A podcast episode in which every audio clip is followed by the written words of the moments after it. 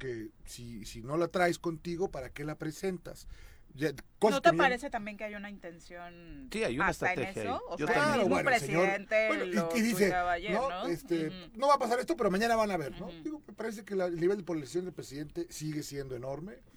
Pero Está bien, ya, ya, ya va de salida afortunadamente también, y veremos qué es lo que ocurre. Eh, de llamar la atención el discurso de Noroña, donde cita a Ba- a Bartlett, el temblor, eh, hace alusión al fraude del 88 y después dice de Bartlett, dice, ay, no, ya, ya, me confundí. Sí, como de locos. Este, no hubo mejores promotores de López Mateos que los morenistas el día de ayer, de esos priistas de los que tanto se quejan de lo que tanto daño hicieron a México. Este, fueron, fueron los Pero argumentos. es para que la parte noble del PRI. No, pero. Digo, mira, porque ya después el PRI se descompone también, No, Jorge, no- vienen lo los casos de es- corrupción yo- terrible y bueno, demás, y entonces él era el único partido que tenía es, este, actores políticos que hacían la- cosas. La, la energía eléctrica me parece de manera muy grave con lo que tiene que ver con el petróleo, ¿no? Sin duda el petróleo sí nos da soberanía. La energía eléctrica es producirla, punto. No, son cosas totalmente distintas y el discurso este... Bueno, hay una diputada del Verde, ¿no? Que se ve que es una ambientalista de las pocas que están ahí, que da sus argumentos sobre por qué no va a votar a favor. Sí, hubo dos, Eh, tres del verde que no votaron a favor. Que bueno, pero dicen eh, en la, la apuesta pues a la energía limpia, Ujú. de las intervenciones interesantes, la de Guajardo, que fue quien llevó el TEMEC, El mejor. el mejor, ¿no? Con, con Yo creo que datos, uno de los mejores. solamente de causa. 36 mil millones de dólares hubiera costado aprobar esta, esta Que lo había ¿no? anunciado incluso el, el embajador, ¿no? Iba a haber Sí. cuestiones legales que se iban a ir a tribunales, Y- que posiblemente iban a pasar años ahí en, en estos tribunales, no, pero, pero que al que no final de cuentas a México, sí, que al final de cuentas a México le iba a tener un costo por subsidiar, por terminar contratos y demás. Entonces, a mí la participación de Ildefonso, como bien lo dices, que además fue quien estuvo en la negociación del TEMEC eh, a, a las, a finales del gobierno de Peña Nieto, parte de este gobierno, pero ya no como parte de, de una figura, sino este, me parece que es uno de los hombres con más eh, conocimiento en la materia, ¿no? Sin duda. y que, eh, por cierto, tenía que haber sido candidato a gobernar Nuevo León, pero en fin, Tampoco por el PRI. ganado. Bueno, posiblemente, ¿no? Fosfo, pero, fosfo. pero ahí los, razón. sí, fosfo, fosfo, Sí, razón, existido pero, Mariana tal vez. Pero, pero eh, en general, Jorge, yo vi un debate. No, pero a nada más lo que quiero decir. Y, y para llegar al punto, ¿no? Ahí está un hombre de Estado, como, lo- como Ildefonso, que cita el por qué no, no, no, nada más porque, ay, me viste feo, ¿no? Que es a lo que vas en el debate. Sí, sí, sí, en el pero debate aparte con datos claros y precisos, pero aparte cita eh, lo que ocurrió hace cuando Peña- López Obrador, Peña le entrega a López Obrador lo que pasa y lo que se dice que se va a hacer y el presidente hace todo lo contrario. O sea, al final del día el presidente López Obrador como presidente electo le metió un poco la mano a lo que tiene que ver con el TEMEC, hablando y decía que no iba a haber modificación alguna en algunas cosas, y como la chimoltrufa, ¿no? Ese es el problema con el presidente, como dice una cosa dice otra y hace lo que se le pega la gana. No, pues, y este, Ahí está, y yo nada insisto, más. el tema es el, el, el nivel de debate terrible. Creo que la nos hace polarización falta. del país, ¿no? Eh, es el- es- yo no creo que el, que el Congreso sea el país. Yo no creo que el Congreso sea completamente el país. Yo también creo que hay mucha gente que le dio huevísima echarse las ocho horas de No, debate. pero bueno, yo veo como, y como, que, este, eh, este, Y que- veo gente en el Facebook, ¿no? Que es un, es medio Pero un- también un- sin Vamos a recapitular porque tanta hueva da este tema que hasta Sí. se nos cayó la transmisión, estuvimos unos minutos fuera, así que de lo que estamos hablando es de que lo que constituyó, eh, según decía por acá Jorge, y obviamente los números así lo reportan, el golpe legislativo más fuerte al presidente No, no, Andrés no, no, Manuel no, López no, no, Obrador y a la no hay que- mayoría del es bloque ¿Sabes qué? oficial. No hay, que, no hay que ponerlo así, porque entonces... Pues es que así lo está con- poniendo la no, oposición. bueno, Ese es el titular hoy de Sí. reforma. El golpe legislativo más fuerte a López Obrador y a la mayoría del bloque oficial.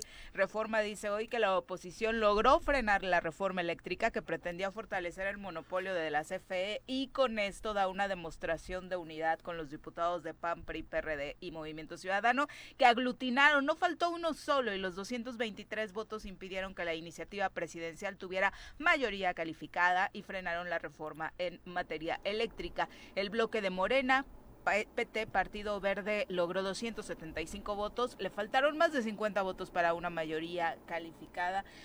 Ahí sí hubo algunas faltas. Un diputado que incluso prefirió irse de gira con su grupo norteño que Así presentarse es.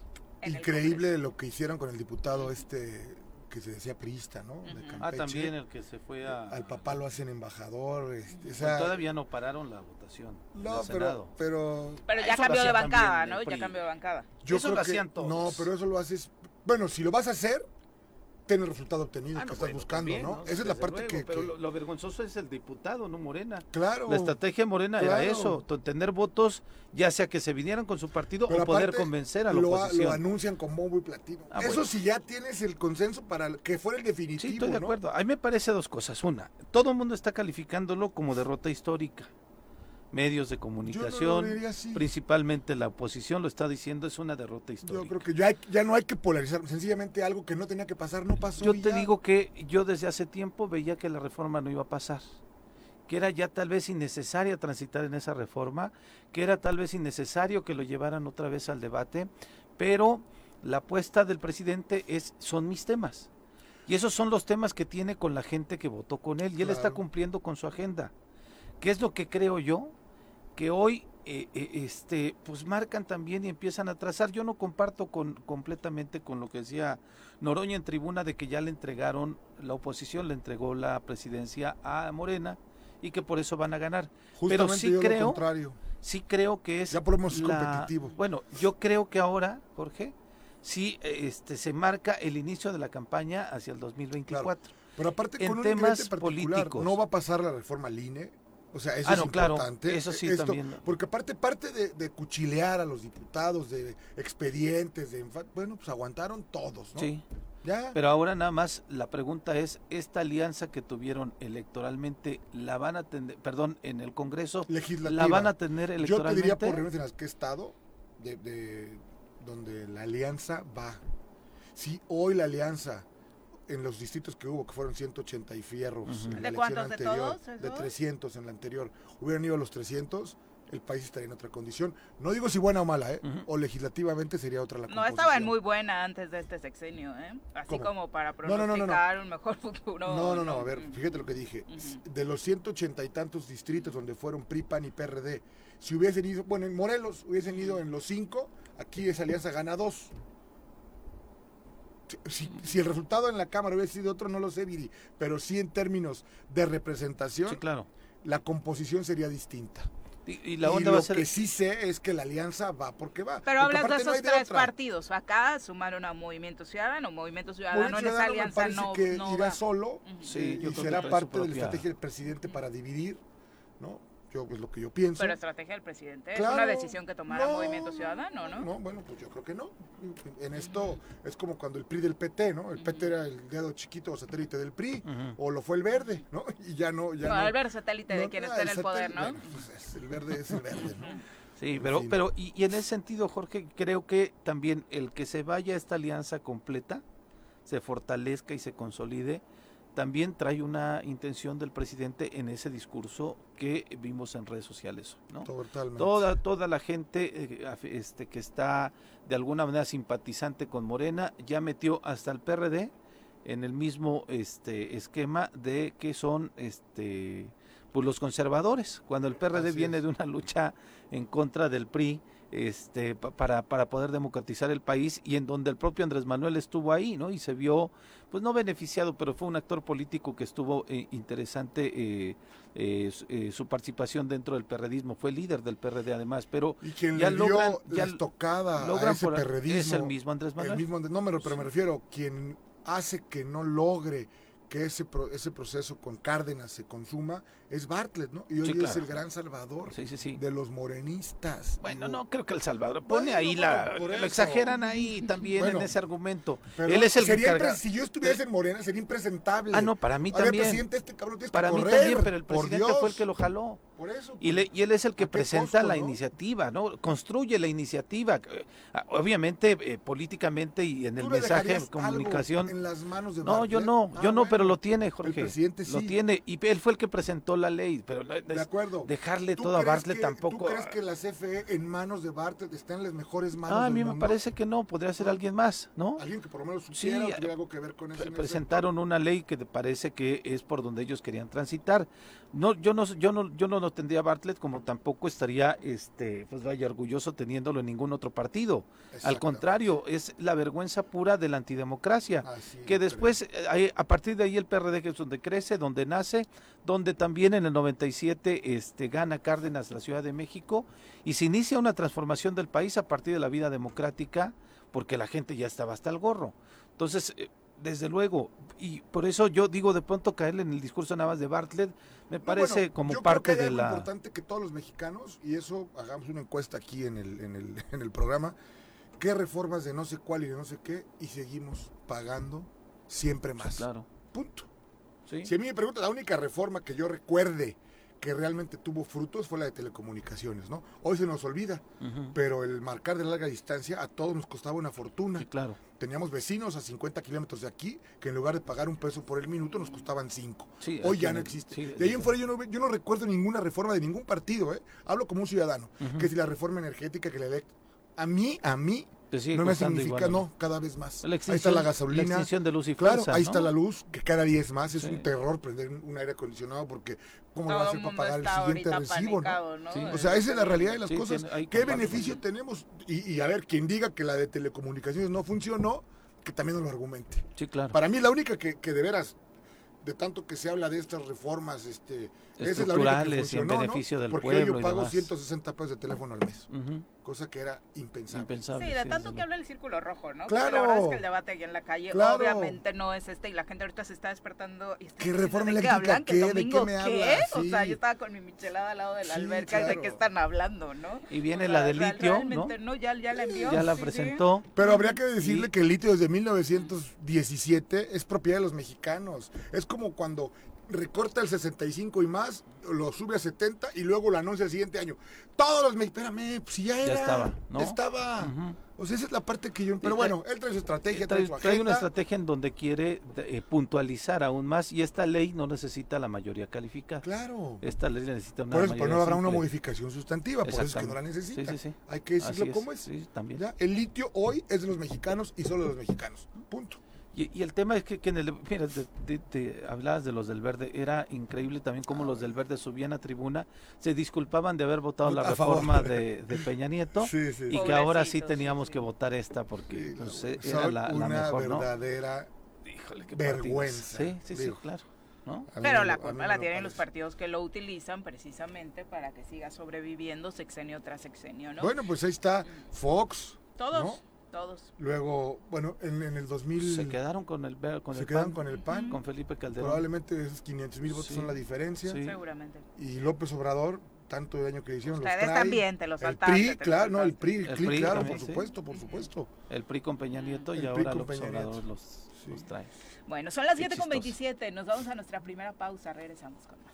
32 de la mañana. Para todos los que sí están más politizados y pendientes de este asunto el día de ayer y esperan qué sucederá en la mañanera, están en el proceso de información de la Profeco, quienes quieren los precios, ya saben que hoy está eh, de invitado el titular de la Procuraduría Federal del Consumidor con Andrés Manuel López Obrador en la mañanera, así que en cuanto vaya avanzando la temática hasta llegar a lo sucedido ayer en el Congreso de la Unión, por acá les estaremos contando. Por supuesto, eh, de interés saber cuál es la postura del presidente ante esta eh, pues derrota de su reforma el día de ayer. Eh, terrible, le decíamos lo que ha sucedido en materia de inseguridad en Morelos. En un presunto asalto, un matrimonio y uno de sus hijos fueron asesinados la noche del jueves y encontrados la tarde del viernes en diferentes puntos del poblado de Tilzapotla. Fuentes policíacas afirmaron que los oxisos son María, de 46 años, quien fue encontrada amordazada y vendada de los ojos dentro de su domicilio, además de Gabriel, de 45 años, y Gabriel Antonio, de 27, a quienes localizaron maniatados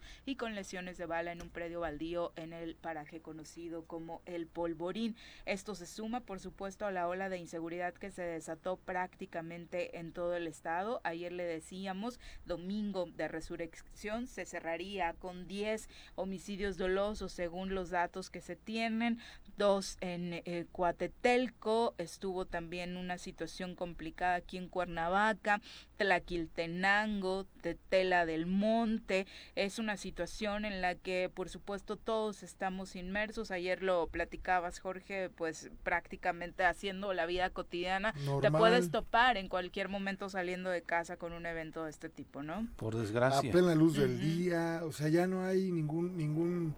Bueno, fue por allá donde dicen que está bien feo, ¿no? ¿No? No, no, no. no. Ya en cualquier lugar ese escenario desafortunadamente de un evento así y eh, lo, lo este pues lo que es clásico también desafortunadamente asesinan, se van y no hay detenidos, ¿no? O sea, No la situación nada. es verdaderamente terrible, terrible. Por supuesto, y esa situación eh, termina por ahondar más la crisis de seguridad y económica, por lo tanto, que se vive en el Estado, porque aunque estamos viviendo una etapa en la que tenemos, eh, según los empresarios del ramo turístico, y lo decías al inicio del programa, Pepe, muchos visitantes, la verdad es que a quien se le va a antojar regresar eh, viviendo una zozobra como la que estamos viviendo en materia de seguridad. No, pues es terrible, ¿no? Si le piensas, cuando estás así, digo, yo vi cantidad de gente, particularmente de Capistla, las calles abarrotadas, y eso que no hicieron el tianguis, ¿no? Que normalmente realizan allá, pero este, y evidentemente te das cuenta que la gente que viene, pues, en gran medida es gente local, pero sí viene gente de la Ciudad de México, otras partes del país, eh, a poder disfrutar de lo que hay aquí en el estado de Morelos, pero yo me imagino que sí hay mucha gente que le piensa el poder salir, le piensa el poder este, disfrutar de, algunas partes de nuestro estado, eh, la imagen también terrible en Tizapotla que se llevaron a, personas de,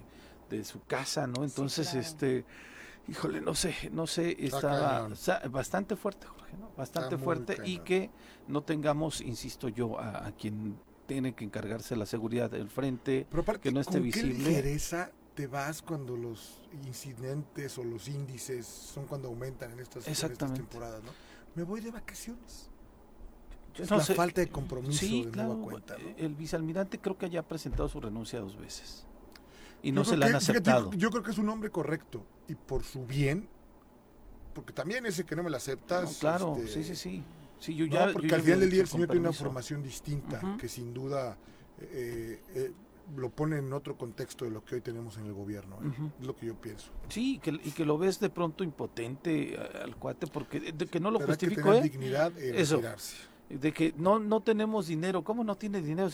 Eh, quien en vida fuera su novio y presunto asesino. Tras catear su domicilio en la colonia Buenavista de Coatlán del Río y tras encontrar diversos indicios, autoridades aprendieron el pasado eh, jueves al novio y presunto asesino de Laura Janet González, encontrada sin vida en el municipio de Tetecala. El detenido es Ranferi Concepción, de 20 años de edad, quien fue encontrado en poder de varias pertenencias de la víctima y que va, a permanecer preso, obviamente, en tanto se continúen haciendo las diligencias. En este caso, como usted recordará, el pasado 8 de abril fue reportada la desaparición de Laura. Tres días después, su cadáver fue encontrado con huellas de violencia dentro de una obra negra en la colonia Actopan, en Tetecala.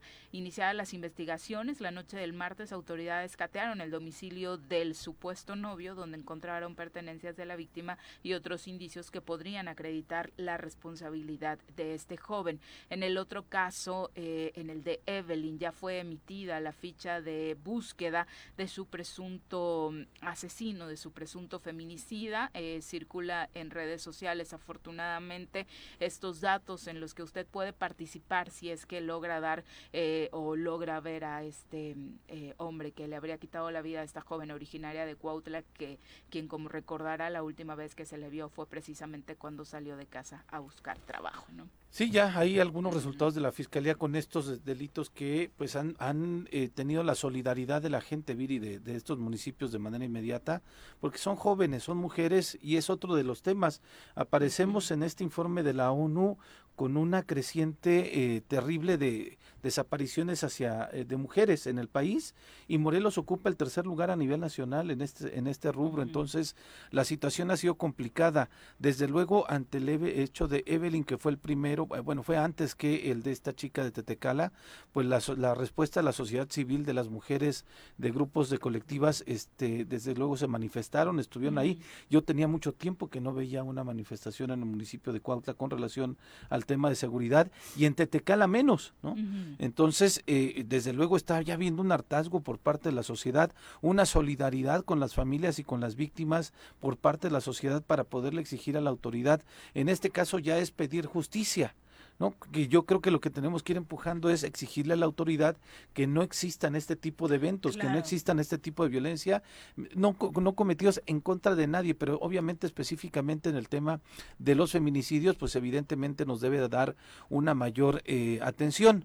Eh, de pronto el, eh, anunciaban la, la, demanda en contra del diputado Julio César Solís porque había dado algunos datos de la situación de la investigación en el municipio de Cuautla, en donde me parece que de manera general dio algunos eh, comentarios el diputado, pero no dijo es fulano de tal al quien se le está siguiendo, no dijo es la banda tal que operan en este lugar, dijo operan en la, en la zona eh, oriente que lo sabemos, ¿no? Y eh, ahora el, el fiscal saca esta ficha que en algún momento sacaron también para buscar al XL, ¿no? Y eh, pues evidentemente ya están pidiendo un apoyo a la sociedad para que si sabemos, si lo vemos, si conocemos, si este pues no sé si lo han visto, se aporte información para poder dar con este con este criminal que este pues se presume es es quien le quitó la vida a Evelyn en Cuautla, pero al menos insisto yo en Tetecala ya se da un avance de muchos más, evidentemente Viri, muchos más hacen falta poder conocer la finalidad de las carpetas de investigación y ojalá también desde los jueces, desde estos juzgados, pues también eh, vayan con esa fuerza para poder dar certezas de legalidad y de falta de que no va a haber pues impunidad en nuestro estado. Exactamente, y acabar con todo tipo de violencias en contra de las mujeres, porque no solamente es por supuesto esta que es el, el feminicidio, ¿no? Hay muchas otras que a diario se cometen y que desafortunadamente la autoridad no ha sido en ninguno de los poderes la más empática ni solidaria, e incluso en algunos de los casos, como en el de la Comisión Estatal de Seguridad, omisa, ¿no? Totalmente uh -huh. en materia de prevención. Pero lo que tiene que ver con las mujeres, ¿no? Como cada vez es mayor. Sí. O sea, yo que tengo hijas, vivo aterrado. Es terrible. Aterrado. Y lees redes sociales, Claramente. y hay avisos de todo, ya ¿Pero qué, qué pasa? cómo compartir ¿Qué la ubicación pasa? todo el tiempo, cómo cuidarte porque en tal lugar se está apareciendo un taxi, que, o sea, de verdad, y, y no es delirio de persecución, No, está sucediendo, ¿no? Está cañón. Sí, eh, claro. La verdad es que hay que cuidarnos, por supuesto, entre todos ante estas vacaciones que el titular de seguridad, que de por sí no se nota mucho su trabajo, pues ahora, ahora menos, ¿no? En este periodo vacacional. Así Son es. las 7 con 41, vamos a saludar con muchísimo gusto a Nuri Pavón. El reporte de clima semanal con Nuri Pavón.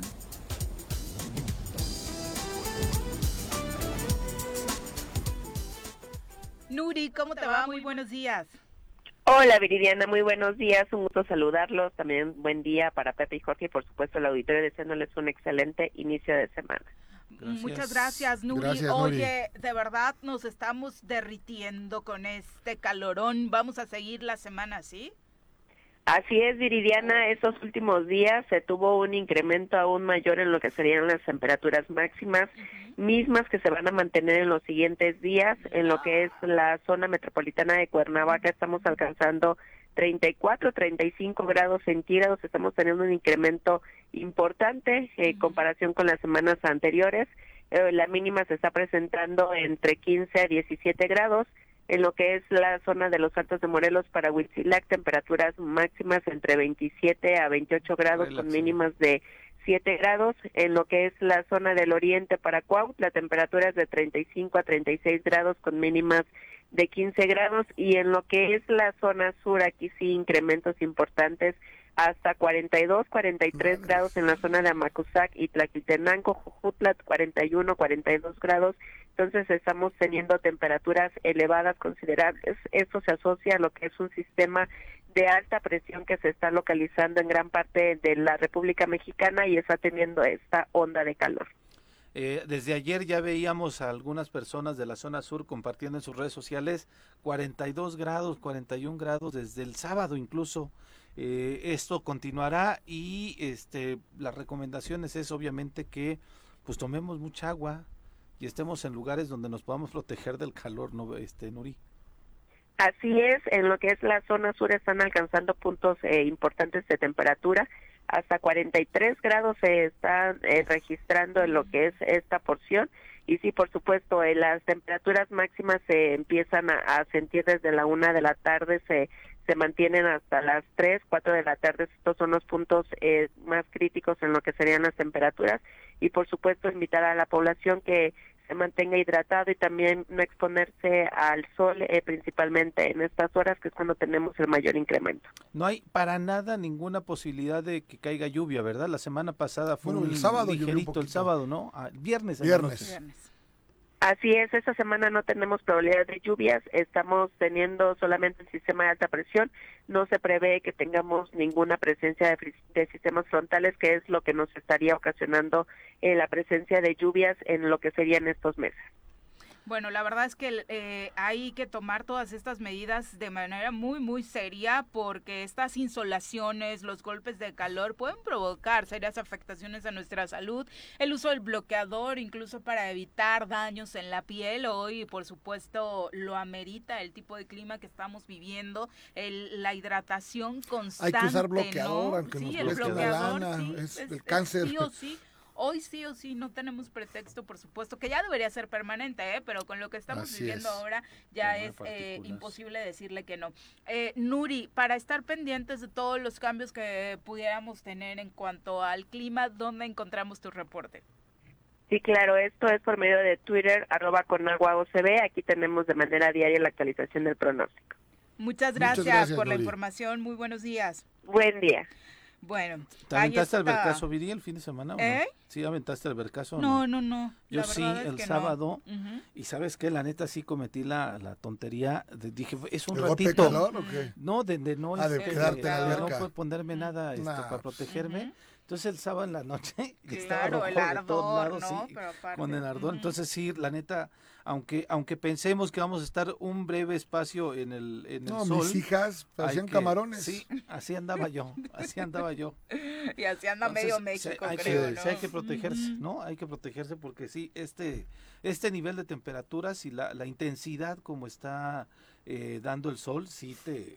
Sí, cómo no. Sí te jode, De cómo que no. pega, pega y las afectaciones a la piel. Ahorita puede ser una quemadita, un ardorcito. Esto lo hacemos de manera constante y puede terminar en lo que dijo Jorge hace un momento, ¿eh? Un cáncer. cáncer en la piel que ya no es nada nada extraño, al Nada. contrario, se Y está luego- volviendo de lo más común. Y luego esta edad ya. ya Exacto, sobre todo la bola, ¿no? Hoy hablando de temas eh, de, de clima y, y, pues, fenómenos naturales, hubo un sismo, ligero sismo en magnitud eh, 4.7 al sur de Arcelia Guerrero. Esto hace unos instantes, 7 de la mañana con 27 minutos fue cuando se registró el sismo. Yo creo que no lo sentimos acá. No, No, aquí, al menos aquí en cabina no lo Aquí sentimos. estamos ni todos llegó bien. la alerta, ¿no? Ajá. ¿no? Entonces, no, este, afortunadamente, ojalá que estén todos bien por allá y no, se hayan, no hayan despertado con sustazo en Guerrero. Ya habló el presidente López Obrador de lo sucedido ayer en el Congreso de la Unión, lo calificó como una traición a México. Bueno, yo eh, considero que el día de ayer se cometió un acto de traición a México por parte de un grupo de legisladores que en vez de defender los intereses del pueblo, de la nación, en vez de defender lo público, se convirtieron en francos defensores de empresas extranjeras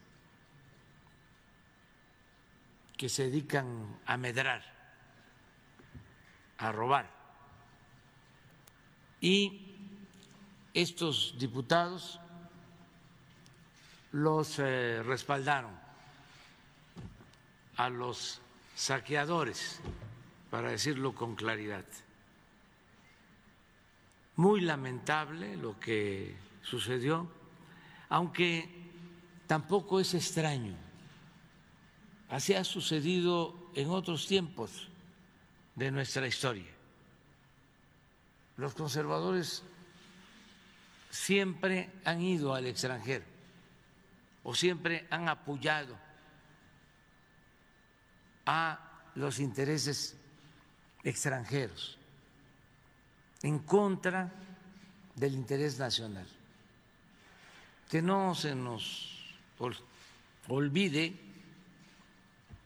lo que hicieron los conservadores cuando fueron a buscar primero a Santana, después de que este tirano había provocado el que nos arrebataran más de la mitad de nuestro territorio. cuando el gran zarpazo. Pues bien. Ahí está la postura del presidente Andrés Muy Manuel López lamentable que sea presidente de los esperaba, mexicanos, ¿no? ¿eh? porque no puedes pensar, es mi opinión claramente, que si no pienso igual que tú soy un traidor. Y este discurso me parece que nada abona a que el país esté de manera distinta. Pero bueno, ahora sí que yo no Los intereses privados ganaron, dice Andrés Manuel López Obrador, tras esta caída de la reforma eléctrica el día de ayer en el Congreso de la Unión. Usted, por supuesto, tendrá su propia perspectiva de lo ocurrido. Aquí, por supuesto, cada uno está Lo defendiendo. que pasa es que es delicado que el presidente diga que hay rateros, pues que los denuncie y que los meta a la cárcel. Sí, si él no lo hace, ¿quién lo va a hacer? Por En eso, por Dios. supuesto, A mí esa es la parte que razón, sí. ¿no? En el Pues es lo único, ¿eh? Si hay rateros, presidente, por favor, ayúdenos, encarcélelos. Porque yo sé de algunos que están comprobados y no les hacen nada, ¿no? Así es. Sí, sí, sí. Sin duda. Sí, y ya, ya quien le reclama más al presidente en este sentido nacionalista y en este sentido de la patria es al PRI, ¿no? Eh, menciona en una parte de este discurso que fue vergonzoso ver al PRI como palero del PAN, porque dice, imagínense ver al partido que surgió de la revolución de palero del PAN, ¿no? Y es lo que algunos, algunos columnistas también, pues Lo que pasa es decían, que ¿no? pensó que los iba a doblar, ¿no? Pues yo creo que pensó que podía convencer a algunos, ¿no? Así es. O- y en este esquema de donde tal vez, ¿te acuerdas que decían, Viri, eh, Ujú. que Alito era un aliado de Andrés Manuel y que Sí, Andrés Manuel Amlito, había ya puesto le a- decían. Amlito le Ujú. decían, ¿no? Entonces, pues me parece que este en esta decisión, pues este se, se viene abajo ese argumento, ¿no? Que se tenía.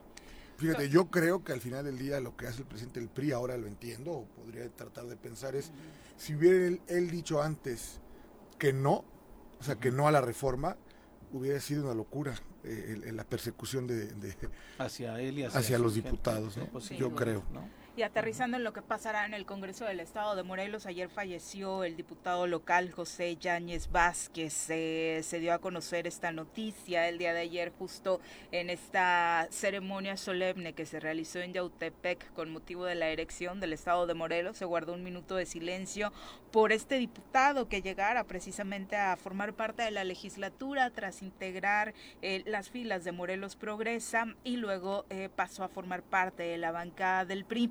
Se avecina, además por supuesto de enviar el sentido pésame a la familia, se avecina un problema interesante de resolver en el Congreso del Estado porque el diputado no contaba con un suplente. Él era el suplente. Hay quien eh, precisamente sí, después de que suplente, cae eh, la chica eh, por Ajá. cuestiones de género y no hay, por supuesto, en este momento quien supla tras la ausencia del diputado a esta diputación. En este caso, el diputado como tal no tenía suplente y por tanto se queda de manera eh, Yo creo, sin saber. ¿no? Y, y aquí podremos discutirlo, ujú. tendría que ahí haber dos criterios.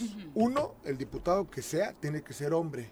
Sí. Sí, por el tema de Por el que, porque, porque decía, no, pues el siguiente de la Por lista. eso salió la titular. Y dos, el, el que sea tendrá que ser del partido de la el que lista tuvo original. los votos. Sí, Punto. lista O sea, eso es lo que yo, yo, yo pensaría de manera muy, muy, este, a lo mejor muy, muy, muy, muy práctica, ¿no?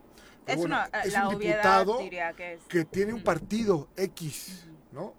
O que los votos los tuvo ese y en la conformación del Congreso se requiere de un hombre para, la, para que aplique la paridad, ¿no? Sí. que Morelos Progresa es este partido, para que ustedes lo ubiquen, el del Chinelo, famoso, aquel que está encabezado por los mismos sobrinos del eh, hoy diputado fallecido, los hermanos Yáñez, que obviamente fueron los primeros desde hace un buen rato que empezó a tener problemas de salud del diputado, que alzaron la mano para pasar a formar parte de esta legislatura, ¿no? Sí, y que este, en ese sentido es muy probable, lo estoy diciendo también sin la profundo conocimiento, de que el que sigue en la lista es Roberto Carlos Yáñez Moreno. Y él sería el que podría ocupar este escaño en esta, en esta legislación. Ahora, la, la pregunta, yo preguntaba si él tenía que inter- intervenir el tribunal, me parece que no en este momento, sino tendrá que ser una decisión del Congreso del Estado que... Ahí va a estar el tomen- problema, ahí, ¿no? Sí, claro, ¿no? Este, no sé si para esta decisión necesiten los 14 votos. y Sí, demás, seguramente sí. ¿no? Y eh, pues, cuánto van a tardar en llamar a este a este diputado, no lo sabemos, pero este ya después si alguien del mismo partido, porque además no puede ser otro, del mismo partido no estuviera de acuerdo en que, Que se Roberto asumiera, se tendría que inconformar ante el Tribunal Estatal Electoral y después en Al las salas subsecuentes, ¿no? Como, como ya lo conocemos, para ver quién sería el, el- la persona que eh, realmente ocupara. Pero por el momento me parece que en el análisis que se tiene en algunos eh, escenarios es que sería Roberto Yáñez el siguiente legislador, sobrino del diputado fallecido, que ya fue diputado en algún momento y que eh, fue secretario del ayuntamiento con Cuauhtémoc Blanco en algún otro momento, ¿no, Viri? Un ratito. Un ratito, sí, ¿no? sí, Cuando sí. todo estaba en calma y Bueno, era... pues ellos son los que lo traen, ¿no? Claro, O sea, ¿no? siempre tendrán esa pesada losa sobre sus hombros los hermanos Yáñez haber traído a Cuauhtémoc Blanco a Morelos tras una ocurrencia que terminó en toda esta tragedia que estamos viviendo en la entidad. y ¿no? yo creo Pues que sí, lo pero más- luego lo agarró quién, ¿no? ¿Quién lo agarró? ¿Quién lo agarró? Morena, caray. Ah, bueno. Ah, creí que Sí. ibas a decir antes, dije, se va a No, si no, no, no. escuchando. Y yo, y yo creo que este se asume Roberto también se va a ir al PRI. Claro, bueno, no creo que este, ¿no? sin duda. ¿no? Que, que, que vaya a conservarse como una un solo fracción, grupo parlamentario, ¿no? Sin Sí. Fracción es cuando es uno solo. Cuando es uno solo. Eh, Seguirá al, al PRI, es lo que yo preveo, ¿no? Y seguirá teniendo el PRI un tercer eh, diputado. El tema es, te digo, el tiempo. A O sea, cómo ocurre. es lo que va a pasar, qué es lo que va a ocurrir. Tiene que ser un acuerdo de la Junta Política o de la mesa. Y la Junta Política, pues también todavía están ahí entre los asegúnes que todavía que Paula no asume, este, por este acuerdo que, que se realizó tantos problemas en los que no se han puesto de acuerdo que este No. se suma y se ve difícil que se pueda resolver rápido. La presidenta del INPEPAC, Mireya Gali, daba brevemente una postura respecto a este tema diciendo, en efecto, no existe una legislación al respecto. Pero lo, vez ha ocurrido esto, la, eh, la curul queda vacante. ¿Y por qué? ¿Por qué queda vacante? Bueno, finalmente hay que, hay que tener en cuenta que los diputados son los representantes de la ciudadanía. Entonces, eh, ¿cómo, ¿cómo se llevaría a cabo nuevamente ir a preguntar a la ciudadanía quién queremos que sea nuestro representante? Entonces, bueno, pues este, pues vamos a dejar que las cosas este, fluyan. Sí es cierto, en la ley no está contemplada la situación y de hecho, bueno, pues la curul quedaría vacante. Ahí está, la curul queda vacante de momento dado que no hay legislación. Fíjate que al, inicio de esta legislatura, con un abogado que ahorita ocupa un cargo de, de- al frente de una institución eh, de estos órganos autónomos, aseguraba que pues na- va a ser un congreso de 19. Le dije, no, no puede ser una soberanía de 19. Tiene que Pues- estar completa, a pesar de que la ley no lo prevea, me parece que sería... esta Exacto, sí, sí, sí, ya desde hace tiempo ya él veía una posibilidad de complicación de salud. ¿no? Entonces, este, pues yo, yo, yo considero y creo que ayer el mismo diputado Eliasib, el mismo presidente de la mesa directiva del Congreso, hacían señalamientos al respecto en el marco de esta eh, celebración de la conmemoración de la elección del Estado y mencionaban que sí, tendría que ser a partir de un acuerdo político. ¿no? y a partir de ver cómo van a recomponer esta pa- esta esta situación porque no puede estar un Congreso funcionando con 19. Tiene que estar los 20. no debiera. No debiera, sí, claro, sí, sí, sí. ¿No? Entonces legalmente sí estamos metidos en un brete, porque a nivel federal parece que sí está legislado, Viri. ¿no? No sé de manera concreta cómo está, pero a nivel federal no hay esa laguna y me parece que lo que tendríamos que hacer como Congreso local sería pues armonizar la ley para que no estemos en nuestro supuesto Nada y más. comiéndonos las uñas y volteando para los dos lados para saber qué va a pasar. Exacto, sobre es. todo cuando ya se preveía, ¿no? Sí. O sea, la salud del eh, diputado lamentablemente sí se fue deteriorando lentamente, pero desde hace un buen rato, prácticamente desde que tomó protesta. Son las 7.58 ya. eh, muchas gracias a todos los que nos están eh, escribiendo, comunicándose a través de las redes sociales. Un abrazo muy fuerte para el profesor Arnaldo Pozas. Gracias, profe, por iniciar la semana con nosotros. También para Virginia Colchado, que nos desea feliz inicio de semana para todas y todos. Muchas gracias, Virginia. Un abrazo también para ti. Oscar Flores nos dice, ¿por qué esperar una votación mayoritaria? ¿Por qué considerar como derrota si AMLO les dio al PRIAN la oportunidad de no ser traidores y solamente sucedió que ellos la desperdiciaron. ¿Traidores de quién o de contra quién? No, no repitamos un discurso que no conocemos, me parece, ¿eh? con mucho respeto. Miguel Ángel Rodríguez, un abrazo. Miguel Ángel, gracias por acompañarnos desde Xochitepec. Espero que ya estés conectadísimo a través de las eh, otras vías porque estabas teniendo un poquito de problemitas. Eh, Silvia Aguilar, también muchas gracias por acompañarnos. Feliz lunes para ti también, Silvia. Eh, nos vamos a pausa, regresamos con más. 8 con 4 de la mañana, gracias por continuar con nosotros. Paco Carzu, también un abrazo para ti, dice a través de Facebook. Buen inicio de semana. Seguimos sin almirante, seguimos sin gober. No le importó a este último el aniversario de la erección del Estado, donde según gobierna, pero aguas, ¿eh? El pez ya es morena, quieren seguir en el poder, pretenden llevarse todo en 2024 y para cómo van las cosas en Morelos, desafortunadamente pintaría para que lograran su objetivo, ¿no? Hombre, es que no crees que esa combinación les pueda dar de ninguna manera. Esa de Cuau Pez, Cuau, Morena. No, no, no, yo creo que la gente va a sentir... ya fue lo suficientemente malo, ya lo verás.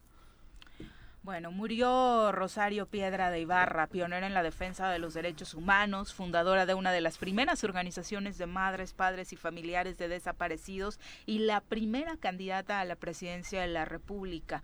Falleció por la mañana mm, de este domingo, precisamente a los 95 años de edad en Monterrey, Nuevo León. La noticia fue dada a conocer por la Comisión Nacional de los Derechos Humanos que encabeza su hija Rosario Piedra de Ibarra. En redes sociales, la comisión lamentó el fallecimiento de la luchadora social, incansable activista y pionera en la defensa de la paz y la democracia en México. María del Rosario Ibarra de la Garza, candidata en cuatro ocasiones al Premio Nobel de la Paz, nació el 24 de febrero de 1927 en Saltillo, Coahuila, y su lucha de cerca de 50 años comenzó tras la desaparición forzada de su hijo, eh, Jesús integrante de la Liga 23 de septiembre, quien en 1975, a los 21 años de edad, fue detenido de manera ilegal en Monterrey por agentes policiales que lo entregaron a instancias castrenses. Su via crucis comenzó ese día, ella misma así lo narraba. Jesús tuvo que ir a la clandestinidad porque comenzaron a perseguirlo.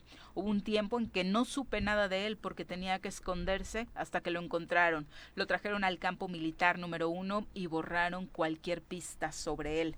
En 1977, junto con otras madres de desaparecidos durante los sexenios de Gustavo Díaz Ordaz y Luis Echeverría, fundó el Comité precisamente pro defensa de presos perseguidos, desaparecidos y exiliados políticos, ahora conocido como Comité Eureka.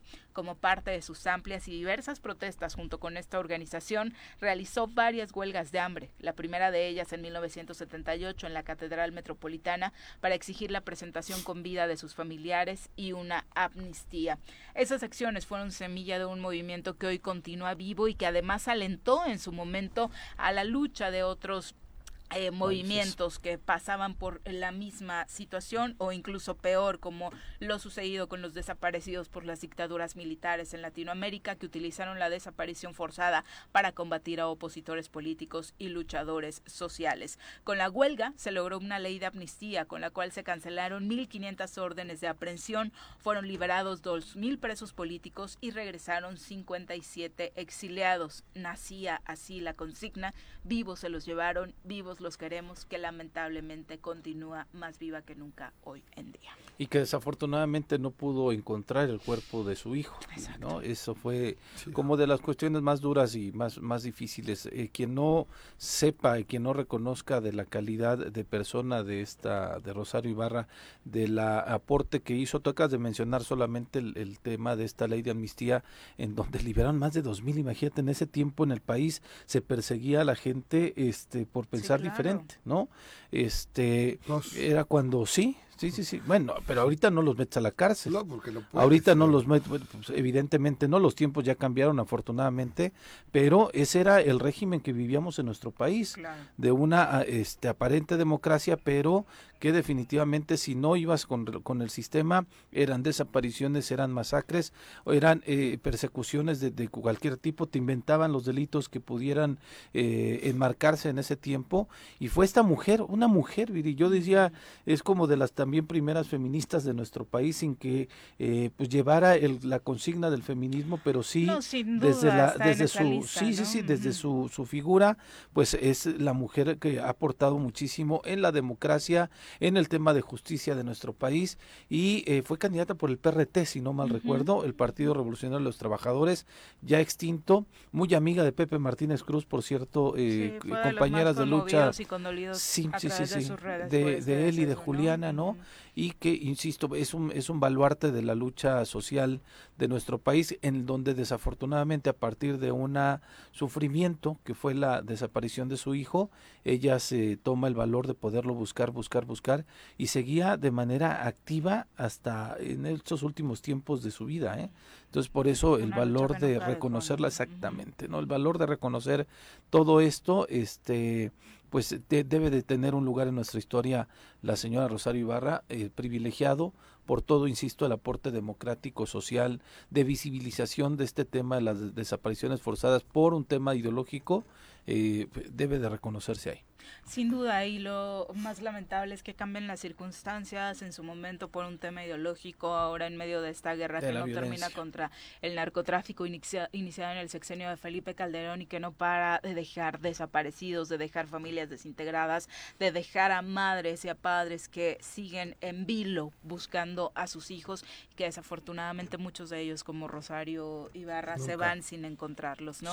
Eso, por supuesto, es lo más eh, terrible. Y sí, muchas personas eh, condolidas, muchas autoridades eh, sobre todo, pero más allá de condolerse por la partida de una mujer como Rosario, hay que llevar a la acción eh, precisamente medidas que eviten que más familias pasen por este tipo de situaciones tan atroces y por otro lado respetar también a quienes en su momento exigen justicia como lo hacía la propia Rosario y quienes le acompañaban. ¿no? Sí, desde luego, ¿no? Y que eh, pues ahora, como bien lo enmarcas, la violencia viene de otra parte y las desapariciones vienen desde otra, Mm. desde otra perspectiva de, de violencia, pero que a final de cuentas se tiene que seguir trabajando desde la autoridad para poder localizar a todas estas víctimas desaparecidas. En muchos de los casos son mujeres, ¿no?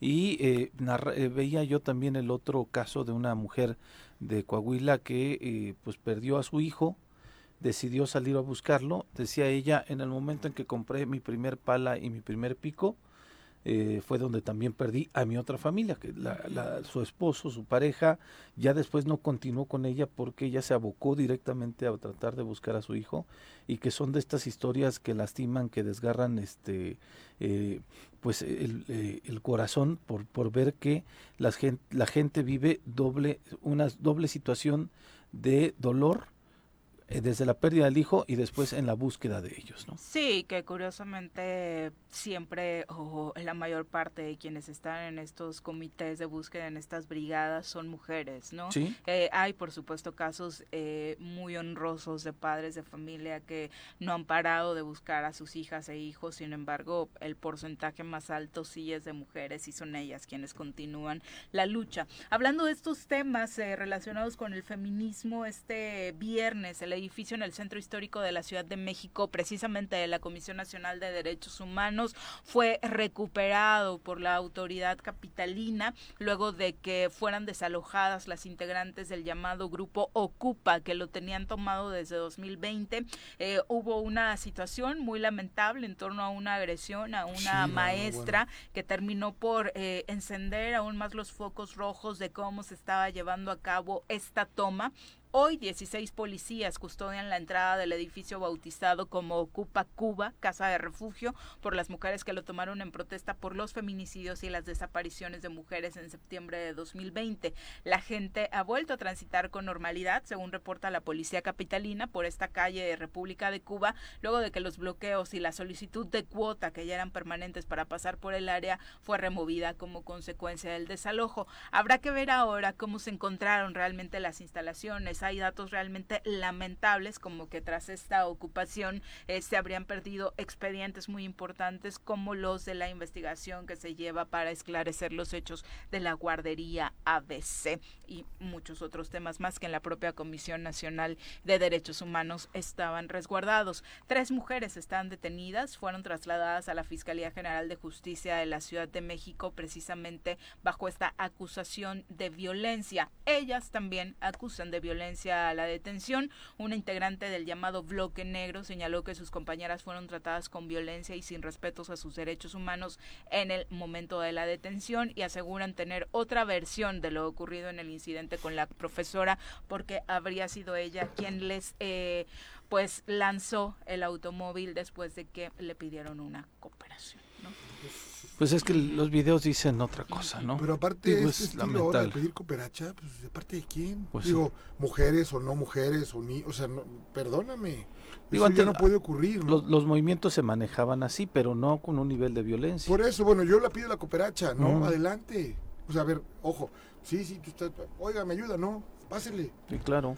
Velo en las casetas, ¿no? Sí, exactamente, ¿no? Pero en las casetas ya te la piden a, también Pues yo, híjole. de Sí, fuercitas, y, ¿eh? y tendría que investigarse, por supuesto, apegado a la ley este caso, pero sí, las imágenes, la verdad es que no le ayudan de mucho a- Al grupo de manifestantes ni al propio movimiento, porque terminan por denostar precisamente pues la lucha que realmente se trata de, de enarbolar, ¿no? Con, Claro. con este tipo de Y manifestaciones. Y fíjate, Viri, regresando al tema de las desapariciones forzadas, según las cifras oficiales del Registro Nacional de Personas Desaparecidas y No Localizadas, hasta noviembre del 2021 se encontraban registradas 95.121 personas desaparecidas, 112 de las cuales habrán desaparecido durante la visita que hizo este comité de la ONU a eh, México, en donde estuvieron en 13, pe- en 13 eh, estados, Chihuahua, Ciudad de México, Coahuila, Estado de México, Guanajuato, Guerrero, Jalisco, Morelos, Nayarit, Nuevo León, Sinaloa,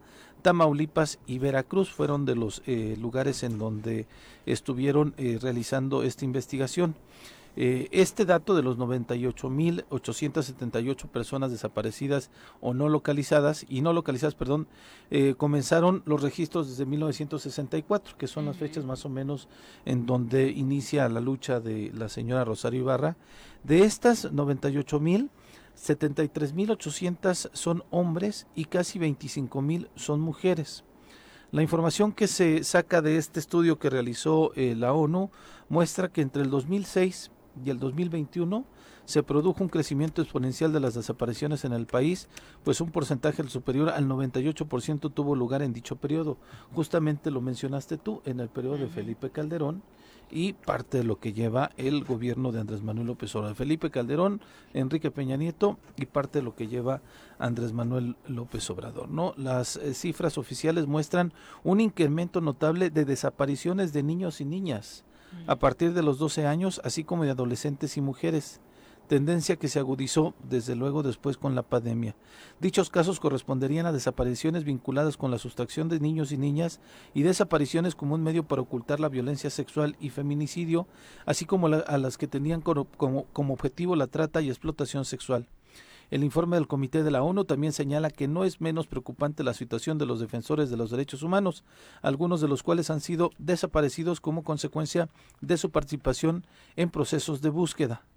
La desaparición de más de 30 periodistas entre 2003 y 2021 fueron igualmente señalados, puesto que la situación constituye una seria amenaza a la libertad de expresión y para el derecho de la sociedad a estar informados. Hablan también sobre desapariciones para personas de la comunidad LGTB, en donde incluso eh, cuando son llevados de manera forzosa a estas terapias de conversión, pues este después ya no se sabe absolutamente de ellos. Pero sí es la situación que nos comparte este estudio de la ONU y en donde, insisto, en el caso de desapariciones de mujeres, colocan al estado de Morelos en tercer lugar en una, desde luego, preocupante situación que es lo que estamos viendo y viviendo y, se- y que conocemos desafortunadamente todos los días en nuestro estado. Sí, la verdad es que este año 2022 ha sido mucho más cruento en este sentido y a nivel nacional estamos mucho más pendientes de estos temas con lo que otras entidades están reportando específicamente Nuevo León, donde cada historia que conocemos, por supuesto, te estruja. Hace un momento decías, Jorge,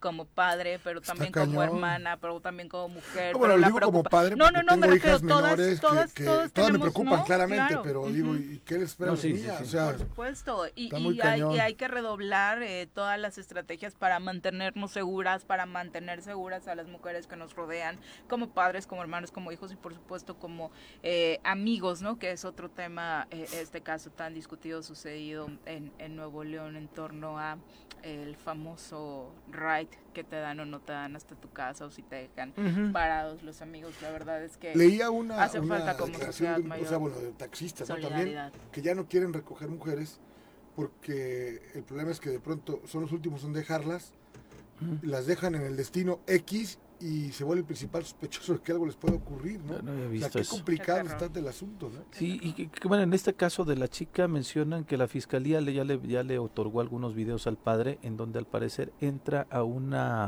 establecimiento de carga, de, de- pero no registran la salida.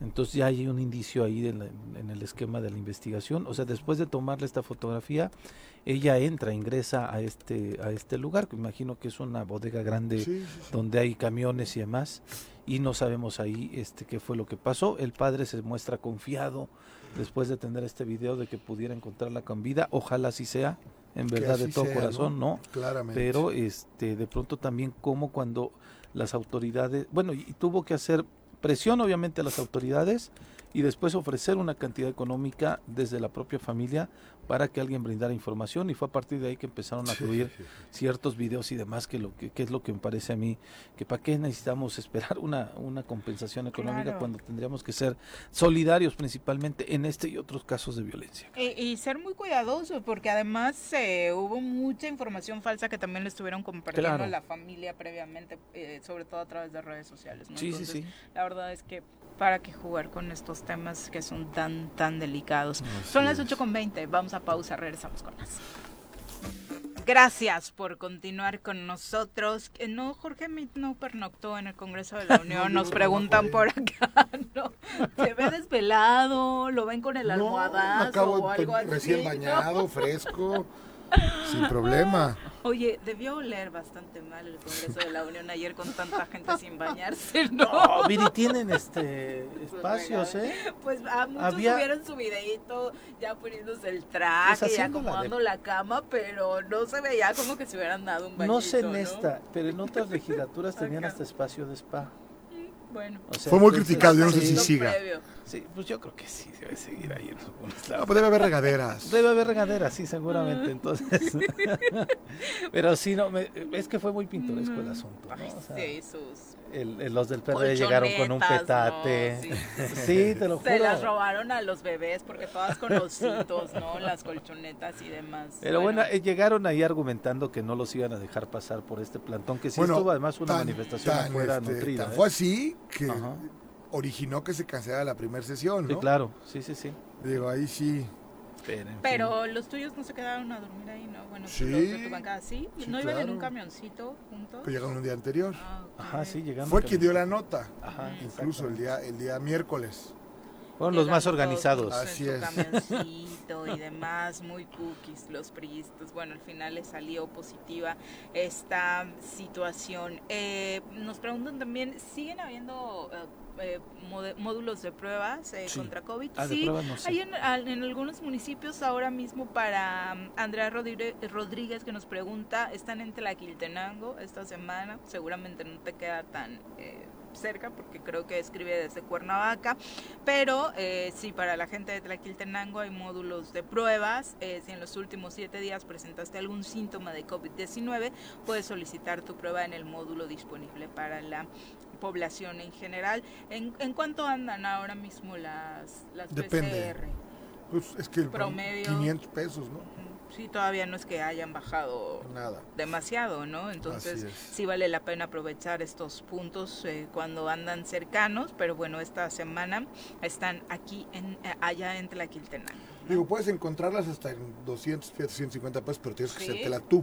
Ah, ok, ok, las compras. Las compras, exactamente. Lo que sí hay que destacar, Viri, es que eh, los módulos de vacunación se incrementaron, ¿no? Están haciendo incluso hasta módulos itinerantes del 18 al 22 Bien de Sams abril. el sábado. Sí, eh, en la veranda, galerías, en el tianguis de Chamilpa, en el tianguis de Benito Juárez, para que no digan que nada más a la, a la población fifí, sino que también nos vamos a los tianguis. El mercado de Sochi, el mercado de Altavista, el de la Carolina, el de Satélite, Amatitlán, Buenavista, el mercado de Zacatepec, Plaza Lido, Universidad Latinoamericana, la Universidad del Valle, el TEC de Monterrey, el TEC de Zacatepec, el TEC de Cuautla, Comosa y hasta en Coppel, mira, van a tener ahí por si uno va a pagar su- lo que le toca. ¿no? Sí, claro. Adeudo. Pero está padrísimo lo de los eh, centros comerciales porque Sí. obviamente ahorita la afluencia es mayor, hay más gente que se da cita a ellos por las propias vacaciones para ir al cinecito, para ir de compras, entonces vale la pena que si por ahí se topa con uno de estos módulos termine de generar su cuadro completo de vacunas contra el COVID-19. Y mira, ¿no? sí, hay primeras, segundas dosis de Pfizer de 15 a 17 años en Cuernavaca. Hay población rezagada de 18 años en adelante, AstraZeneca en Atlatlaucan, Yecapixtla. O sea, eh, está el Astra y el Pfizer principalmente son las que están eh, poniendo. Las de estos lugares itinerantes es eh, AstraZeneca y este pues es en el esfuerzo que está realizando desde obviamente el gobierno federal porque mencionaban que lo que querían era que este en el mes de abril se pudiera ya tener como un primer corte real de cuánta gente es la población que se que se vacunó que se logró poner esta eh, pues alguna de las dosis porque están están diciéndolo está abierta para primera dosis segunda dosis y tercera dosis entonces eh, pues creo que sí vale la pena Dejó de ser un tema. sí Claro. Sí, sí, sí. Mira, en Brasil ya declararon este que la, la, el COVID ya no es una alerta de salud. No, Lo y cual aquí me me, refiero, aquí lo que tanto se hizo mal, Sí, claro. hay que después lo decirlo, compusieron. esto se hizo Sí, claro. Punto. Después compusieron, porque como iban, íbamos Así a tener es. la vacuna en siete años. Así ¿no? es, Entonces así estaba es. cañón. No, terminaron haciéndolo bien y me parece que están cerrando bien y ya contemplando la posibilidad de poder vacunar a los menores de edad, que tenía que haber sido antes también, pues va a ser el siguiente paso, parece que, que se viene, ¿no? Pero yo decía, en Brasil ya declararon que no hay bronca. Ujú. No, Empe- lo que empezó la guerra, se acabó el COVID, ¿no? Sí, pues me parece terrible porque sí están hablando de otros dos eh, derivados del Omicron, que no, es mucho no, más no hay que bajar la contagioso guardia. y que este pues quizá no es lo, lo suficientemente Leíamos, letal bueno, yo leía primera, lo que pasó en China ahora, el asunto es que en China no pasó lo que aquí sí pasamos, que fue la inmunidad de rebaño, ¿no? O sea, aquí sí nos contagiamos, allá fue tanto el, el- confinamiento el confinamiento que no generaron eh, eh, los anticuerpos de manera natural, cosa que aquí interesante. pues, hubo a quien nos dio dos o tres veces Sí, el, claro. el Sí, sí, sí. bicho, ¿no? Y vacunados y demás. Entonces ni tan tachecito para Gatel. Eh, no, no, no, no, no. Yo creo que Gatel desafortunadamente hablaba en voz del presidente, ¿no? O sea, eso es lo que opino. Bueno, sí, lo, lo que está sucediendo en China ah, no hay que perderlo de vista. Obviamente han tenido una situación eh, totalmente eh, contraria a las Así decisiones es. que se tomaron en México. Por eso este repunte que están teniendo de casos. Sin embargo, ya sabemos que todo, todo el problema vino de allá. Así que ojo con lo que puede estar sucediendo con el COVID-19 en el mundo después de esta Semana Santa. De verdad, cuídense, cuídense mucho. No hay que tomarlo a la ligera todavía. Son las 8.30. Vamos a hablar de nutrición. Piensa en un futuro sano. Tú también puedes tener una mejor calidad de vida. Conoce cómo llevar una alimentación saludable con los productos naturales y orgánicos que la doctora Mónica Novielo de Punto Sano tiene para ti en el choro.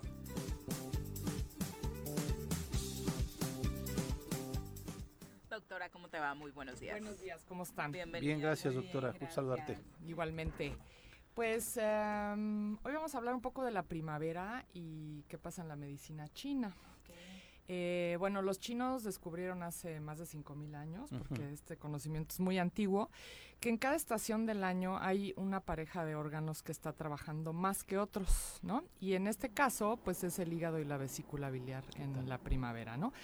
Entonces, eh, ¿qué quiere decir esto? Que son órganos que están como limpiando más que en otra época del año. Entonces, como el hígado y la vesícula son órganos de por sí de limpieza, entonces es como muy buen momento para hacer dietas de desintoxicación, alguna vez hablé de la limpieza hepática, ¿no? Esto ahora están muy de moda estos uh, detox, que les llaman, ¿no? Entonces ahorita es como el mejor momento del año para hacer esto, ¿no? Ok. Bueno, pero vamos a Para hablar echarles de la mano incluso, para ¿no? echarles la mano, o sea, están están trabajando mucho, entonces hay que ayudarles un poquito, ¿no? Y tiene lógica después de los excesos de invierno, ¿no? Exacto, ¿no? Desde las fiestas navideñas y todo esto, ¿no? Y bueno, ¿qué hace el hígado en nuestro cuerpo y la vesícula? El hígado tiene más de 500 funciones, imagínense, es como un- el gran laboratorio del cuerpo. Digo, no voy a hablar de todas porque nos tardaríamos Sí. demasiado, pero voy a decirles las principales, ¿no? Una es que produce bilis, ¿no? La bilis es este líquido amarillento que nos ayuda a emulsificar las grasas y lo manda a la vesícula biliar, ella lo guarda y cada vez que comemos grasa, pues lo está mandando al intestino para que podamos emulsificar y poder digerir y aprovechar estas grasas. No es es- nada más cuando nos enojamos que no, eso es lo que cree la gente, fíjate.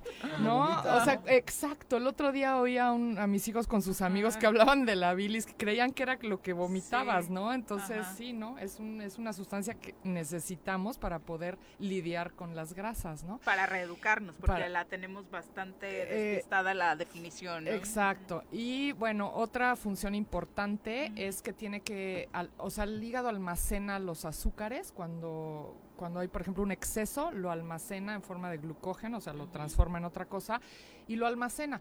Entonces, cuando nosotros necesitamos un aporte más de glucosa en el cuerpo por ejercicio o por un susto que tienes que correr, ese tipo de cosas, el hígado entonces lo retransforma en glucosa para poder darte energía, ¿no? Entonces Wow. es muy importante. Otra cosa importante es que eh, eh, o sea, tiene que ver con el colesterol. El hígado es el que lo produce, también produce triglicéridos a partir de otras sustancias, ¿no? Y mucha gente los tiene altos, pero son grasas necesarias, por ejemplo, para producir hormonas y para otras funciones, ¿no?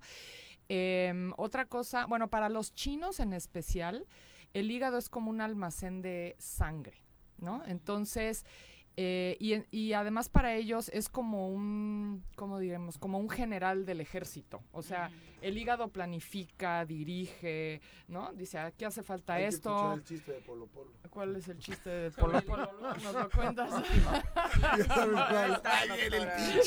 Él sí lo conoce. bueno, entonces, eh, así como el hígado dirige, como que es como un general, también emocionalmente, cuando el hígado está sano, nos da esa capacidad como de, de dirigir, de planear, de tener creatividad, pero un hígado que no está sano hace que no tengamos estas cosas ¿Y en cómo orden sabemos si tenemos el hígado sano o no? En, una, en unos estudios de sangre. Pues no solamente. El hígado, Aparte. eh, mira, los chinos dicen que los órganos tienen ventanas, o sea, para como avisarte Avisar. de que algo no está bien. La ventana del hígado son los ojos. ¿No? Ya lo diría, ya lo dije en alguna ocasión. Por ejemplo, cuando te da hepatitis, te da ictericia, Sí, que se te sí. ponen amarillos. los ojos, ¿no? Entonces esa es una señal de que tu hígado no está bien. Pero bueno, cuando pero- la esclerótica, lo blanco, Ajá. cuando no lo tienes muy blanco, justamente, es una señal de que tu hígado no anda muy bien. Porque mira, cuando ya en un análisis de sangre aparece algo en el hígado, es que ya está bastante mal. Pero tu cuerpo te va dando señales. Pero el hígado graso aparece en la sangre y El no es que hígado esté graso, bastante malo, sí. Pues ya un hígado graso es más difícil de como curar que cuando el cuerpo te va dando señales antes de que tienes, de que puedes tener un hígado graso, ¿no? Pero bueno, eso ya Entonces hay que seguir. Mira, brujería, otra cosa. No, no es brujería. Los chinos diagnostican. Hay chinos que de verte la cara, o sea, saben que tienes. Estoy ¿eh? dando lata. Sí, estás dando lata, eres muy latoso. otra, otra señal de un hígado que no está bien son las uñas. Por ahí se expresa también el hígado. Entonces, uñas quebradizas y sobre todo si se ponen amarillentas, No, hombre, estoy es una señal de que el hígado no está bien. Y acuérdense, en el ojo es la esclerótica. Lo blanco del ojo hay gente que lo tiene muy rojo o incluso amarillento. Las personas que no comemos carnes, eh, generalmente tenemos más blanca la esclerótica porque nuestro hígado no tiene que lidiar con esas grasas tan fuertes, ¿no? Entonces son señales que nos, arrugas, que pero nos no, no, da... ya se está viendo el ojo aquí el compañero. Se está examinando. Entonces son, Patita de son- de, gallo, verdad sí. son cosas, son Eh, por eso se llaman ventanas, porque el hígado a veces no es que te duela, ni de hecho el hígado, en- luego dicen, ay, me duele el hígado. El hígado, o sea, si duele, duele la boca del estómago, no, no donde está el hígado, que está en la parte derecha del, del vientre, ¿no? Eh, bueno, eh, ¿qué sustancias no son buenas para el hígado? Hablando de alimentación. Eh, las grasas no son buenas para el hígado.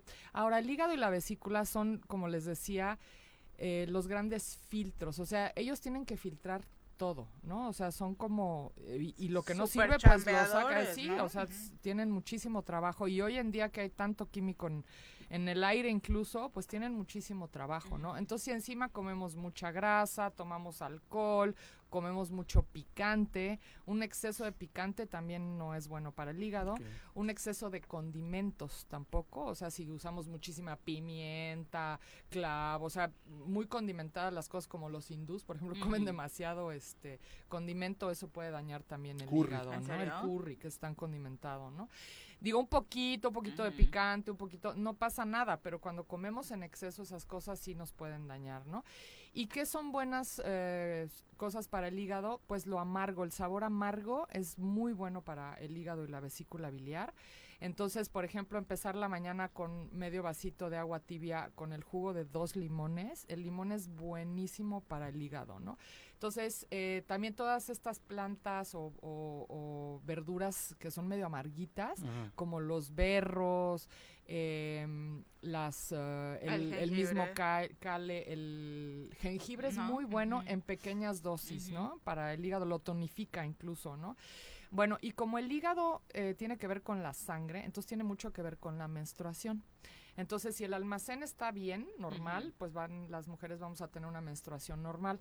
Si hay un exceso de sangre en el hígado, como un estancamiento, pues van a tener menstruaciones muy fuertes, con cólicos, eh, muy Guau, pesadas. poco se nos explica de esto, doctora. Ajá. Y eh, otra cosa es que si hay deficiencia de sangre, digamos. Pues van a tener menstruaciones muy eh, alejadas una de otra, eh, muy pocos días, puede ser que menstruen uno o dos días. Y pues qué rico para una mujer, pero pues a veces no es normal, ¿no? Entonces ahí habría que tonificar el hígado. Pero en general en esta época los hígados están muy cargados, más que les falte. Es como que les sobra por tanta chamba y tanta cosa que les llega, ¿no? Los medicamentos también, yo sé que hay veces que hay que tomarlos, pero cuando toman medicamentos en exceso, pues también eso daña el hígado. Entonces ahí pues hay que cuidar con otras cosas, hay Ah, que ah, ¿Qué puede ayudar a minorar, por ejemplo, para la gente que tiene que medicarse? pues no cargarlo de más con otras cosas, sobre todo. ¿no? Por ejemplo, pues no comer mucha grasa, las carnes rojas ya les he dicho que tienden a calentar el hígado, Ujú. entonces hay que comerlas poco, ¿no? Si las comen. Ujú. Eh, tomar mucha agua, el limón que les digo. Hay tés, los tés amargos son muy buenos para el hígado. Yo ahorita traje aquí tres cositas que son muy buenas. Eh, ahorita les comento. Y ahí les quiero dar una receta de un jugo eh, muy bueno para el hígado. Es zanahoria, betabel, manzana verde, que es acidita y amarga. Eh, perejil, que es muy bueno para el, el perejil y el cilantro son dos cosas muy buenas para el hígado también. Y limón. ¿No? Entonces ahí tienen un jugo que pueden estar tomando. Otro jugo buenísimo para el hígado es de apio. El apio también es un gran depurador de hígado, pero tiene que ser solo de apio, o sea, en el extractor eh, puro Directito. apio, de preferencia orgánico, ¿no? Y bueno, si no, aunque sea apio normal, pero el apio solito, ¿no? Eso también les va a ayudar a limpiar, ¿no? Y El este... apio es rico. El apio es rico, Sí, sí. sí, Con el clamato. Ah, Sí. Bien remojadito. ¿No? Bien remojadito. Bueno, y hierbas buenas para, para- bueno, y evitar lo que les digo, las grasas, las carnes, ¿no? Ah, La- ya, doctora, es que qué flojera. ¿no? Que- que flojera. O sea, sí, pues. No, mucho condimento, mucho chile, todo en pequeñas cantidades no es malo, ¿no? O sea, Es que es, es que es un asunto de mucha disciplina ser, ser saludable. Pues sí, pero si quieres a tu cuerpo, pues vas a hacer disciplina. Es que la gente luego cree que nunca te va a pasar nada. No, ¿no? cómo no. Entonces, si, si cuidas un poquito, luego de veras la gente cuida más al coche que al cuerpo, o sea, Pues es que siempre el lo que te digo. lleva. y el cuerpo no. Exacto. bueno, Qué hay una hierbita muy buena para el hígado que es el boldo. Uy, Este es el está- té de las abuelitas. es Creo que de las daba para los nervios, ¿no? También, ¿no? Pero, ah, bueno, es que el hígado también tiene Es que ver con grande, eso. Bueno, la pues ansiedad también tiene que ver con el hígado. ¿En serio? Esa es, esa es otra señal de que A el mí me da- a mí me anda dan bien. gomitas. An- ansiedad De cannabis. Cannabis. yo estoy más joven. o falta de toma de decisiones y de creatividad puede ser una señal de que el hígado no anda bien, ¿eh? Ah, hablando de emociones. Es que anda saturado. Sí. ¿No? Entonces, bueno, el boldo, que Es que este todo está en se- todo se capsulitas, relaciona, el cuerpo está totalmente ligado y totalmente ligado a las emociones. O sea, los chinos saben que cada órgano tiene que ver con un conjunto de emociones, ¿no? Y en el caso del hígado es la ira. Entonces también el enojo te puede llevar a que te, a que te dañes el hígado, pero también la gente que todo el tiempo está de mal humor y todo el tiempo se enoja de todo, puedes pensar que algo está pasando con su Hay que buscar un Dios hígado mío. para Juanji. Le Sí. ¿verdad? Sí, un trasplante. Un trasplante de hígado. biliosos, ¿no? Exacto, porque está ahí la bilis a todo lo que da. ¿Y este, Bueno. este cómo lo tomas? ¿Es Ah, el una boldo, estas son cápsulas, es muy práctico porque no tienes que hacer el té, entonces, porque las abuelitas lo que hacían era Daban té de boldo, pero este puedes tomar una cápsula antes de cada comida y ya, ¿no? Y, no, no- y- y bueno, es amarga, pero no vas a tener el sabor. Claro. Y otra es una hierbita que se llama Silvinum marianum o cardo mariano o cardo lechoso, tiene todos esos nombres y es lo mismo. Y esta es como la hierba para el hígado por excelencia. Incluso se da en casos de hepatitis, que es un, un- Sí, una- Extremo. un virus extremo. que, que da en el hígado. Y este y lo damos muchísimo para esos casos y ayuda un montón. Digo, en un caso de una hepatitis, pues te tomas dos antes de cada comida en vez de una, ¿no? Pero para, al- para como preventivo o si tienes alguna señal por ahí de tus ojos no tan no tan claros así, este te tomas una antes de cada comida, ¿no? Y también ¿Cómo se llama? ¿Nos repites el nombre?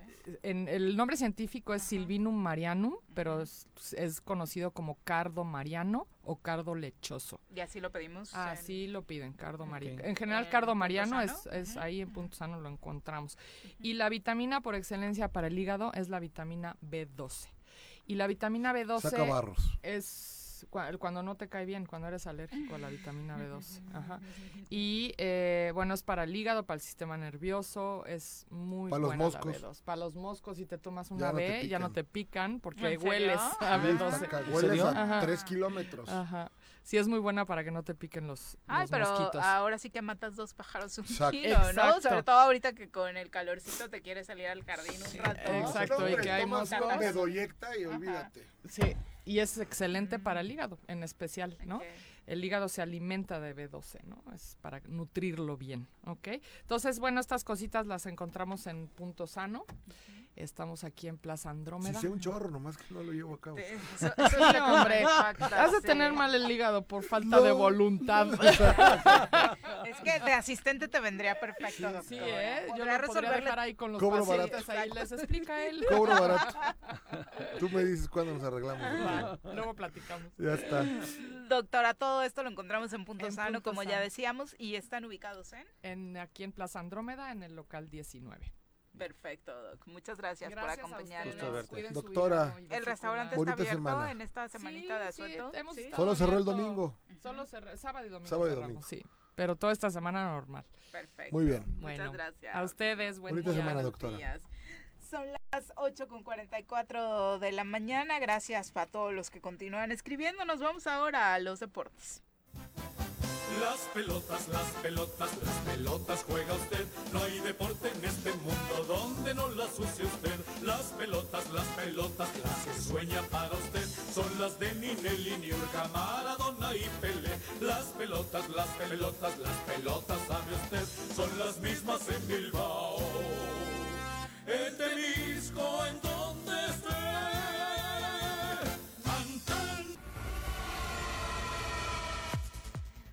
Bruno, ¿cómo te va? Muy buenos días.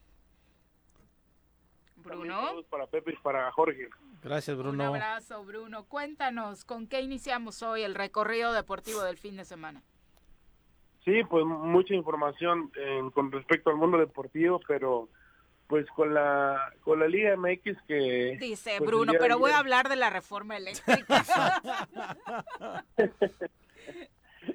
pero con la liga con la Liga MX donde el día de ayer eh, pues Pumas saca una victoria en los últimos segundos frente al equipo de Monterrey, un equipo de, de Pumas que con dos contragolpes logra ganar este partido y que pues sigue siendo pues fuerte en casa, muy bien convencido por su técnico Andrés Lilini y pues saca un resultado que contra el plantel que tiene Monterrey, contra el plantel que se enfrentó, que creo que es sorpresivo, y hay que destacar también pues el trabajo del entrenador, que los tienen en la final de la CONCACAF y, y el día de ayer sacan una victoria muy complicada en casa.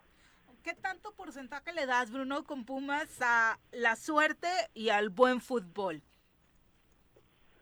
Ha tenido, ha tenido mucha suerte también el, el equipo de Pumas, pero eh, también hay que reconocer el trabajo del entrenador que ha debutado 14 futbolistas desde que ha llegado en su mandato en su cuarto torneo y ha trabajado también el aspecto motivacional que ha salido adelante. A veces el equipo de Pumas pues suele tener serios problemas eh, pues defensivos, pero tiene un, un juego vertical, un juego muy bueno y pues es un juego donde ha vuelto también pues a, al ADN de Pumas, ese de pues de debutar futbolistas, eh, de ir a la cantera, de no hacer contrataciones o tener o tener algunos futbolistas de extranjeros que sean de, de calidad en este Pumas a pesar de que se lo desarman y se lo desarman. Yo sí reconozco el trabajo de, del entrenador de Andrés Lilini que creo que tiene pues incluso lo pongo con, con más mérito que, que alguno de los futbolistas y Ah, también claro. el trabajo de- del presidente de, de Mejía Barón que desde que llegó ha puesto a poner or- ha puesto a volver a poner orden ese que ya se había perdido hace algunos meses y hay que reconocer este trabajo de, de Pumas que a pesar de que lo desarman y lo desmantelen pues logra competir Sí, exacto, esta, esta garra universitaria que sigue resaltando y que bueno, ya los tienen en la final eh, después de 17 años de la Champions y ahora remontando lugares en la liga. Y que le quita la racha positiva que traía Monterrey, ¿no? Con sí, Buse. con buses, sí. Sí, un- un- una racha positiva que, bueno, desde que llegó Stitch, con ese equipo que tiene, también le ha ganado casi puros de abajo. Cuando se ha enfrentado a rivales, pues de los que están compitiendo en zona alta, tampoco les ha logrado ganar, a pesar de la plantilla que tiene. Y bueno, el día de ayer termina cayendo 2 a 0 en Ciudad Universitaria. Y pues en otro de los de los partidos que hubo el día el día sábado, eh, Cruz Azul que cae en casa 1 a 0 frente a las Chivas que parecían que era que era otro equipo este de Chivas, ¿eh? generando muchas ocasiones de gol, por ahí se perdió dos Vega, se perdió dos también Saldívar, la expulsión de Vega se me hace absurda, y bueno, un equipo de, de Cruz Azul que no generó fútbol y que sigue careciendo de, de mostrar oportunidades hacia el frente, y pues sigue siendo un equipo gris. Te manda saludos Viri, no, aquí no. está muy No, contenta. es que no metimos ni las manos, Bruno. O sea, fue realmente impresionante la falta de competitividad que demostró Cruz Azul en la cancha. Se pensaba que después de la derrota contra Pumas iban a salir a reivindicarse con la afición y fue todo lo contrario. Sí, además que en dos ocasiones, pues Pumas y Cruz Azul le llenaron el Azteca, hubo bastante afición de ambos equipos y Cruz Azul no mete ni las manos como bien lo apuntas y también pierde contra unas Chivas que parecía que, bueno, los estaba dirigiendo otro, entre- bueno, obviamente los estaba dirigiendo otro entrenador, pero parecían otros futbolistas porque generaron muchísimo, jugaron, dominaron el todo el partido, en el primer tiempo se perdieron eh, hasta dos o tres de gol y pudieron, le sale hasta barato el resultado al equipo de la máquina porque Chivas jugó pues muy bien al fútbol como nunca, bueno, como nunca lo había hecho creo que en este torneo o no lo había, o no había tenido un partido redondo, el día sábado el equipo de Guadalajara lo tuvo. Exacto, y tercer partido consecutivo, en bueno, tercer partido en el torneo en el que Cruz Azul ve debutar a un técnico en el equipo rival y pierde, ¿no? Nos pasó con Necaxa, con el Jimmy Lozano, nos pasó con Santos cuando recién se había ido Caiciña y ahora nos pasa con las Chivas. Sí, con, con Fentanes, con eh, también ahora con el, el técnico interino de, del, del equipo del rebaño y el caso del Jimmy Lozano que fue a ganar también a la Azteca contra el equipo de Necaxa y pues en otro de los partidos Santos empata 1-1 con Querétaro, eh, Tigres Ay, Le qué triste por. Cristante, o sea, la verdad es que había hecho un muy buen planteamiento y de último minuto le sacan el partido, ¿no? Sí, le sacan el partido eh, al equipo de Querétaro y desafortunadamente ese equipo no jugaba tan mal y se le, ha- y creo que a los futbolistas, el mismo Crisante lo dijo, sí les pegó mucho el tema de, de los de los hechos eh, acontecidos violentos que pasaron en los estadios algunos hace pues casi dos meses y pues este equipo estaba compitiendo eh, los tiene aún en la, en la pelea pero sin duda que les afectó de manera psicológica a, los futbolistas de este plantel pues el tema de la violencia que vivieron en el estadio y no se han dado los resultados después de eso digo, competía un poquito más antes de que sucediera ese tema Sin duda, Bruno. Hoy los que Eh, dieron bueno. la nota fue Necaxa, ¿no? Sí, Necaxa que, gana, que, ganó 4-2 contra el Atlético de San Luis. Este partido que fue el día viernes eh, y que fue de los que abrieron la jornada, que termina ganando el equipo del Jimmy Lozano, vuelve a conseguir una victoria, una victoria, vence el equipo del Atlético de San Luis y bueno, ahora sigue luchando por un puesto en el repechaje, también el equipo de, de Atlas que, que sorpresivamente creo que es una de las sorpresas de la jornada, se cae en su casa 1 a 2 ante el equipo de Mazatlán y este resultado creo que muy pocos se lo esperaban, sobre todo porque Atlas suele ser muy sólido en el Jalisco y ahora el equipo de Mazatlán le saca un resultado muy bueno. Aunque históricamente nunca le ha ganado el Atlas al Mazatlán desde que existe el Morelia Morado. el, el Morelia Morelos. Sí, el, el Atlas que pues no le, no le había podido, no le ha- sigue sin poderle ganar, pero ahora le, le gana en su casa. El equipo de Pachuca que vuelve a ganar en Juárez, las Águilas del América que... que ¿Qué onda pues, con el. América? eh? Le sirvió la visita del Gober.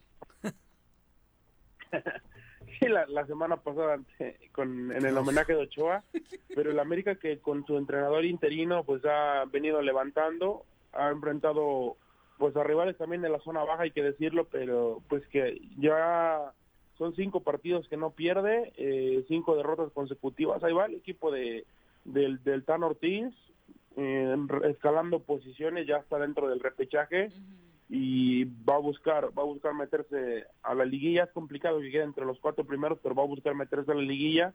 Vence a un equipo de, de Tijuana que ha sido muy flojo durante todo el torneo ha sido muy intermitente por ratos de buen fútbol y el equipo de también de León que sigue dando sorpresas a- de manera negativa que ahora pierde con el equipo de, de la franja del que pierde con el equipo de la franja del Puebla un León que Ariel Holland pues lo ha logrado, lo ha descompuesto porque jugaba muy bien este equipo.